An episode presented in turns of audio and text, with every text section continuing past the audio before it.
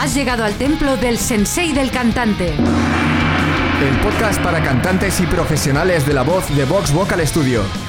Potencia. Resistencia. Notas agudas.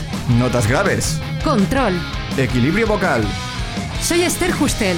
Yo soy Carlos Campaña.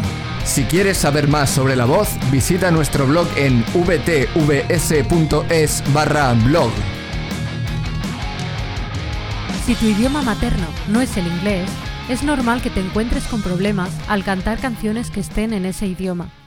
Mientras estás cantando, es bastante frecuente que no te des cuenta de que no estás pronunciando bien, pero al escucharte en una grabación es cuando te das cuenta de que se nota mucho que tu pronunciación no es la adecuada.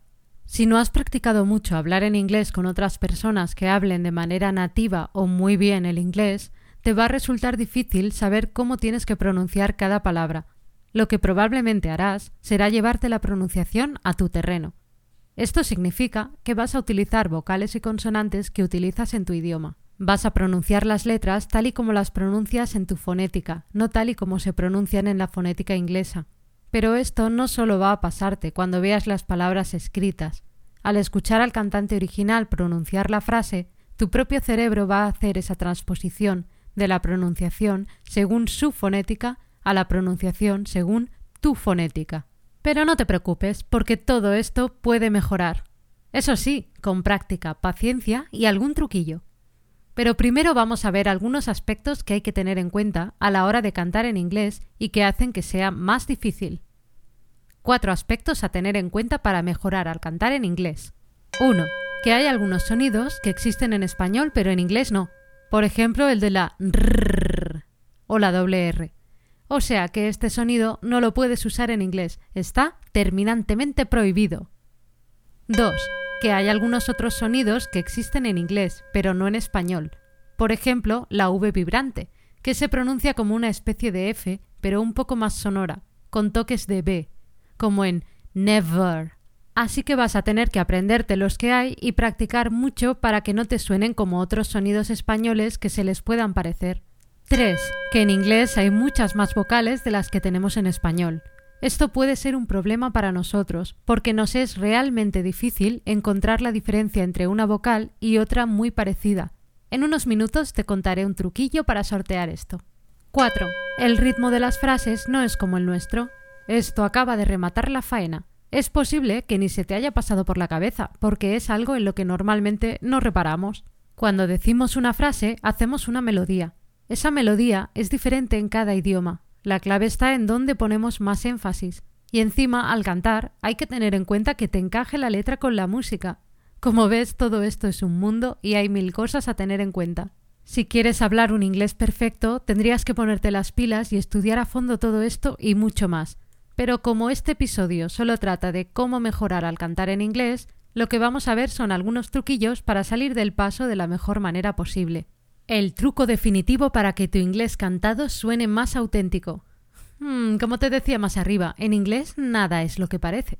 Algunas vocales se pronuncian con dos vocales, otras se pronuncian con otra vocal, algunas consonantes no se pronuncian y otras sí cuando no deberían, como la H.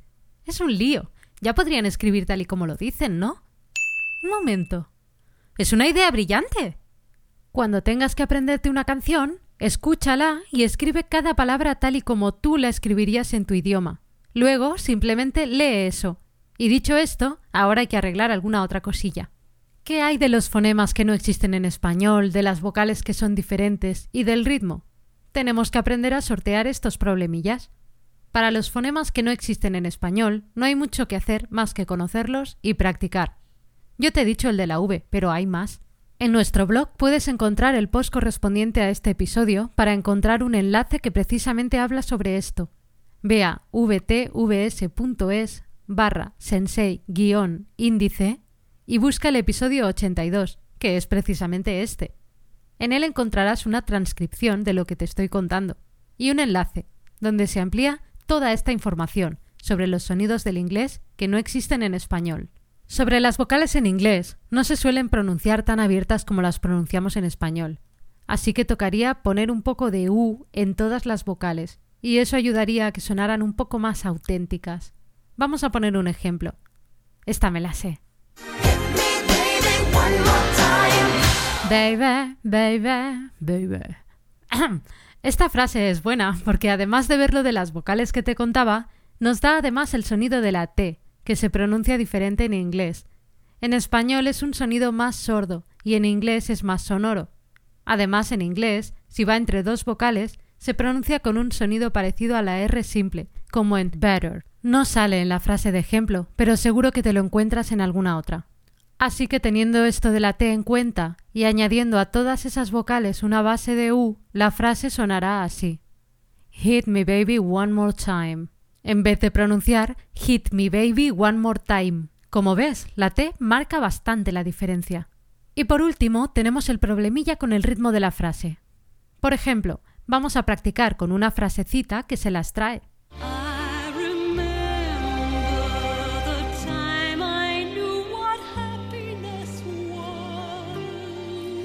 Y no es tan fácil como parece pronunciarla bien, porque la palabra happiness lleva el acento en ha, pero casi no da tiempo a hacer ese acento, hay demasiada letra. Así que lo fácil sería hacer el acento en otra sílaba, en ness. Y dirías, I remember the time I knew what happiness was. Pero eso estaría mal. Así que tenemos que intentar acentuar el ha, tal y como lo hace Barbara Streisand. ¿Qué hace ella? Acelerar un poco todo lo demás y juntar palabras. Así que tienes una cosa más en la que fijarte cuando te transcribas la letra tal y como tú la escuchas. Es posible que tengas que cambiar la transcripción de las palabras tal y como serían para agruparlas de manera que encajen con el ritmo. Tendrías que escribir I remember the time I knew what happiness was.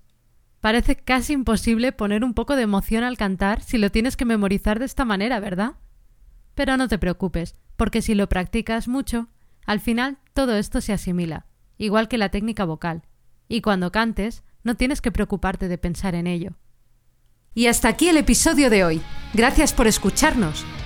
Si nos escuchas desde iTunes, haznos saber que te gusta nuestro podcast dejándonos tu reseña. Y si te ha gustado y quieres más, hazte fan del sensei. Únete a nuestra comunidad de cantantes para aprenderlo todo sobre la voz. Visita vtvs.es barra sensei-fan.